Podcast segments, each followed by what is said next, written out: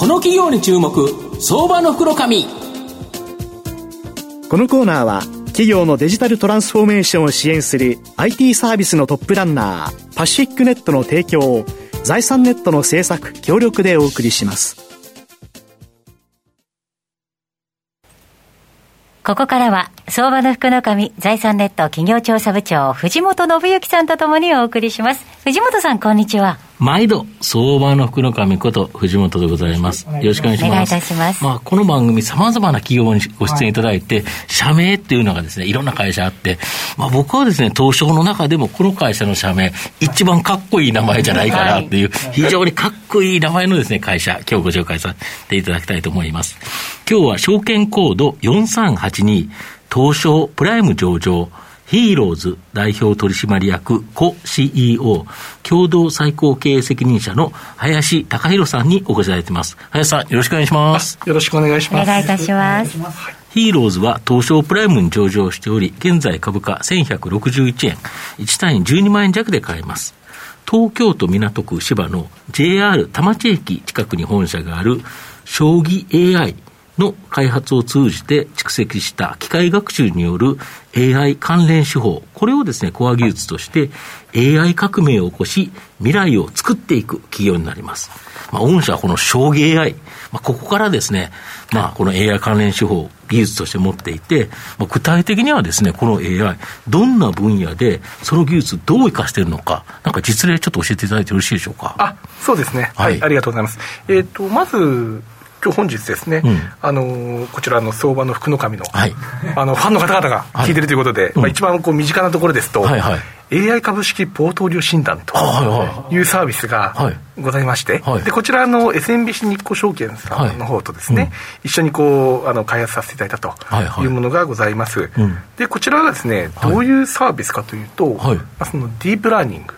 こちらを用いてですね、うん、あの3700社とかそういう全銘柄を、はい、あの学習をさせまして、はい、でそれをこう株価予測 AI によって、うん、あの期待収益性、うん、まあ、期待収益率ですね、そこの予測をですね、うん、1か月後の予測を用いて、はい。で、まあ、そこを、まあ、今のこうポートフォリオ理論に基づきながら、はい、あのお客様に、はい、あの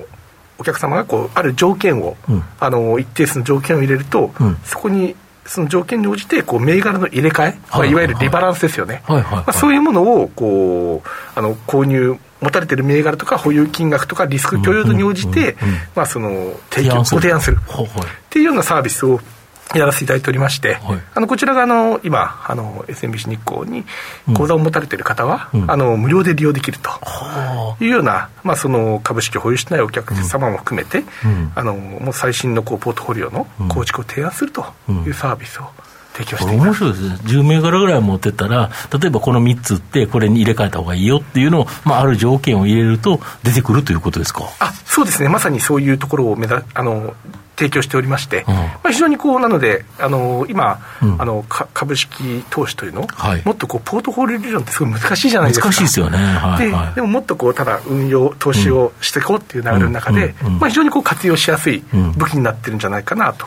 いうふうに思ってまして、まあ、本社の場合、これ、株式投資以外も、他にもいっぱいいろんな企業と、ね、まあ、やって、はい、まあ、この AI によって世界を変えていくとい。うことですよね、はい、そうでございます、ちなみにこれ、あの大体あの平均のインデックスよりも、はい、あの14.1%ぐらい、はい、あのテストでも改善するという、勝ってると。はい、勝ってるっていうのも発表をさせていただいておりまして、それはすごいですよね、あのバックテストの方で、うん、で非常にこう、あのまあ、いいあの手法というか、うん、あの使えるものじゃないかなと、われわれとしては自負しております。なるほど。はい。で、御社、東証スタンダード上場の証券コード4494のバリオセキュア、はい、こことですね、まあ、一昨年から資本業務提携、また去年はですね、連結子会社化とい。うことなんですけど、はい、これ、どんな会社で、その狙いって何があるんですか？あそうですね。あのバリオセキュアさんは、うん、主にそのマネージドセキュリティサービスと言われるですね、はい、あのいわゆる情報システム部門というのが、はい、あの中小企業様、はいはい、SMB と言ったりしますけれども、はい、そういう会社もこうただ情報システムで会社を守らなきゃいけないんですね。そうですよね。はい、ただまあそこに人がアサインできませんみたいな問題がご,、ございまして、そういう会社も主なターゲティングとして、はい、そのマネージドセキュリティサービスという、あの中小企業のお客様を守る、まあ、そのセキュリティのサービスをこう提供している会社でございまして、大体7300社ぐらいのお客様がいる、まあ、その領域では一番こうニッチニッチでトップの会社というところです。なるほど。はい。ここが御社と組み合わさると、どういういいことが起こるんですか？あそうですね、例えば、うん、あのまあ、いろいろなシナジーっていうのは、はい、あの出るところはあるんですけれども、はい、まあ、一つにあのそのマネージセキュリティっていうのを、うん、こうやっぱりこう人が運用してたりするケースもあるんですけれども、まあ、そういうところで、まあ、2つ大きなところありますかね、うん、まあ、一つはあの運用を、なるべく AI を活用した自動化。すると。はい、はい。高度な自動化、うんうん、むしろ人よりもこう高高度にこう運用していくようなことだったりとか、うん。うん、あとは、まあ、そのそもそもそのお客様目線以外だと内部的に、はい、えー、そのえー、もっと開発で AI ソックとか、うんまあ、そのソックに関して、うん、えー、AI を入れた新たなサービスを創始できるんじゃないかと、うん、こういうシナジーを見込んでおります。なるほど、はい、そうすると、この来期、御社の場合、4月あの4月期決算ですよね。はい。だから24年4月期以降、この効果で、まあ、連結の売上高利益が非常に大きく増えるということですか？そうですね、あのまあ、売上予測値というのは、うん、あの以前の、うん、前回のこう決算でも、うん、あの出していただいておりますけれども、まあ、あの我々としては、あの着実にそういう価値提供を高めていけるのではないかと予測しております。あとさらに去年8月には未上場の株式会社ストラ,、ストラテジット、はい、この株式を取得して、まあ、連結子会社化されているということなんですけど、はい、これどんな会社でこことはどんなシナジーがあるんですか？あ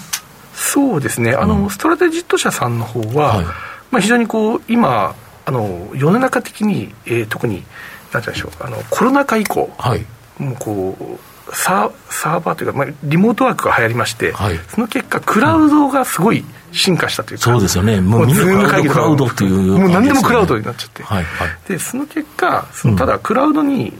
契約書だったり、まあ、スラックだったり、まあ、いろいろなそのコミュニケーションツールだったり、はい、全部こうクラウドになってたんですけど、はい、実はそのクラウド間をつなぐサービスっていうのが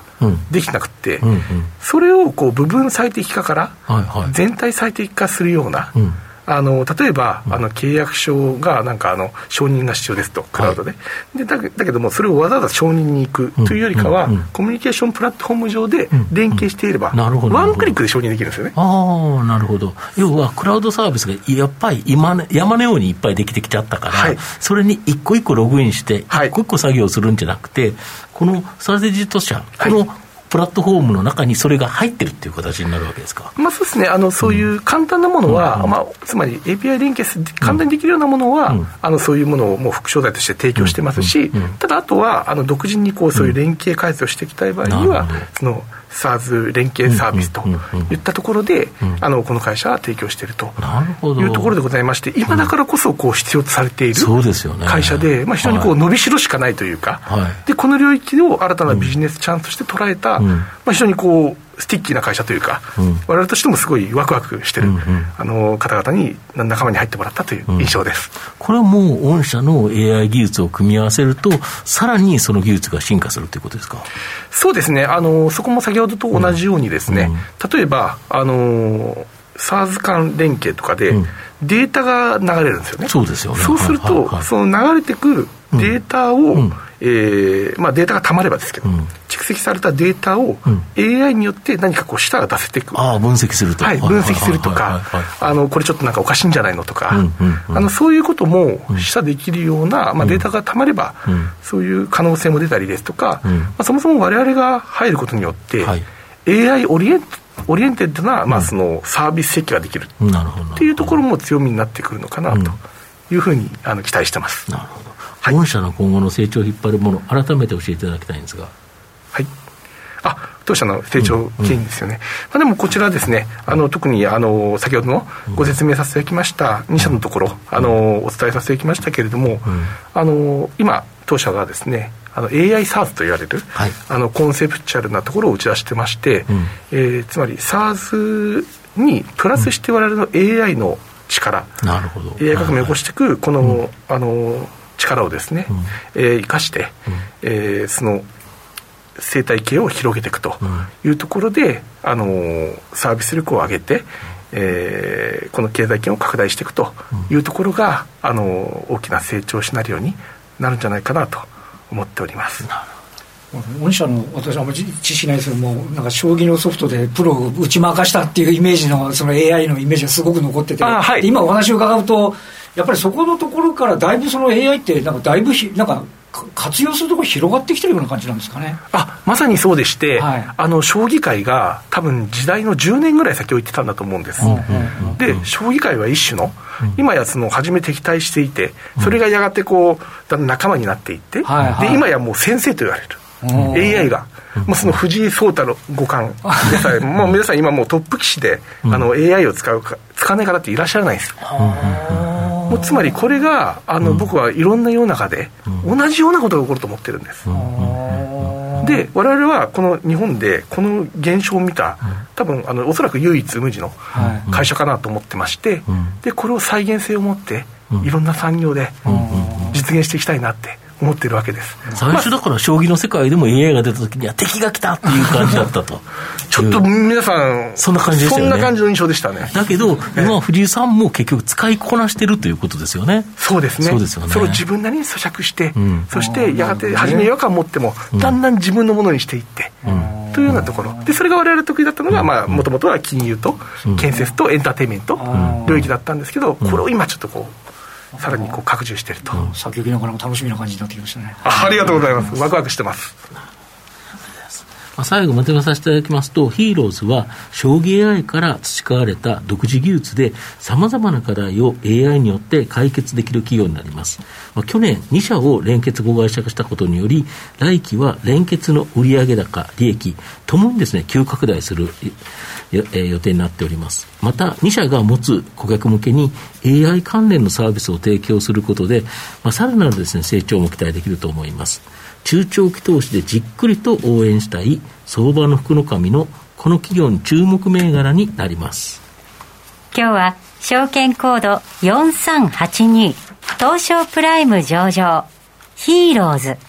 代表取締役 co CEO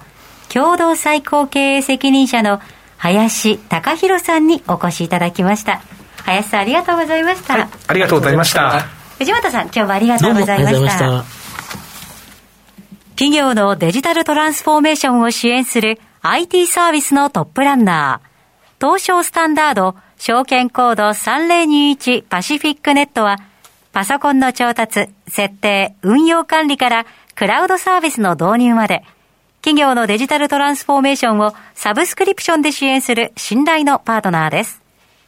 取引実績1万社を超える IT サービス企業、東証スタンダード証券コード3021パシフィックネットにご注目ください。この企業に注目、相場の袋紙。このコーナーは、企業のデジタルトランスフォーメーションを支援する IT サービスのトップランナー、パシフィックネットの提供を、財産ネットの政策、協力でお送りしました。